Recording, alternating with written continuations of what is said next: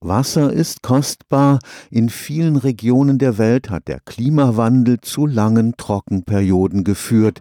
Ein Konflikt zwischen dem Wasserbedarf der Landwirtschaft und einer Versorgung der Menschen mit Trinkwasser ist die Folge.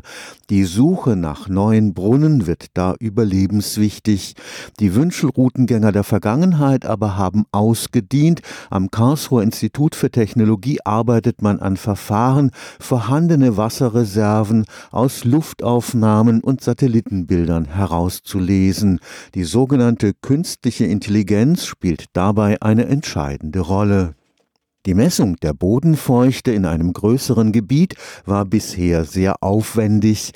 An möglichst vielen Punkten musste im Gelände gemessen werden. Inzwischen geht das durch die Techniken der Fernerkundung aus der Luft. Wir haben die Möglichkeit mit einer speziellen Sensorik, in dem Fall haben wir eine Hyperspektralkamera auf einer Drohne eingesetzt, größere Bereiche abzufliegen, diese Hyperspektraldaten aufzunehmen und anhand der Hyperspektraldaten dann eine Modellierung der Bodenfeuchte von diesem Einzugsgebiet durchzuführen. Dr. Sina Keller forscht am Institut für Fernerkundung des KIT. Im Rahmen des Forschungsprojekts Trust wurde durch eine Drohne das Wassereinzugsgebiet der peruanischen Hauptstadt Lima am Lurinfluss untersucht. Damit die Luftaufnahmen interpretiert werden können, mussten zuvor Messungen vor Ort durchgeführt werden. Diese liefern sogenannte Referenzdaten.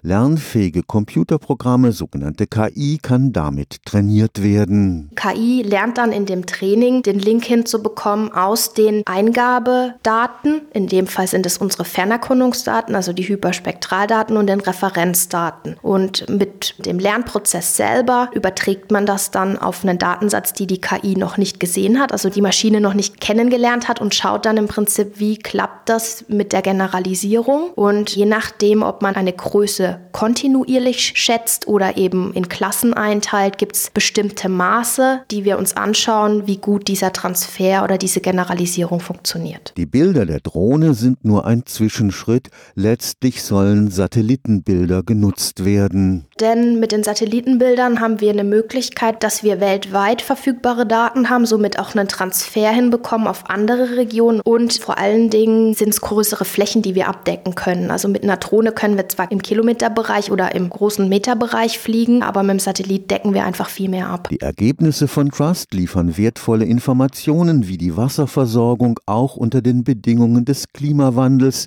langfristig gesichert werden kann. Am Ende ist es so, dass wir eben ein Werkzeug zur Verfügung stellen, unter anderem mit Risikokarten, mit Karten, die darstellen, wo ist Trinkwasser verfügbar, wo haben wir beispielsweise eine sehr starke Entnahme. Es werden auch alle Daten, die wir in der Fernerkundung generieren, mit der KI zur Verfügung gestellt werden in einem geografischen Informationssystem für dieses Einzugsgebiet. Also es geht darum, eben in diesen Gebieten ein Werkzeug zur Verfügung zu stellen, was helfen kann, eine Übersicht zu bekommen, was muss verändert werden im Trinkwassermanagement, was müssen die einzelnen Personen, die Bevölkerung vor Ort beachten, damit die, die Region wieder mehr Trinkwasser hat und eben diese Wasserknappheit Abhilfe geschaffen werden kann. Stefan Fuchs, Karlsruher Institut für Technologie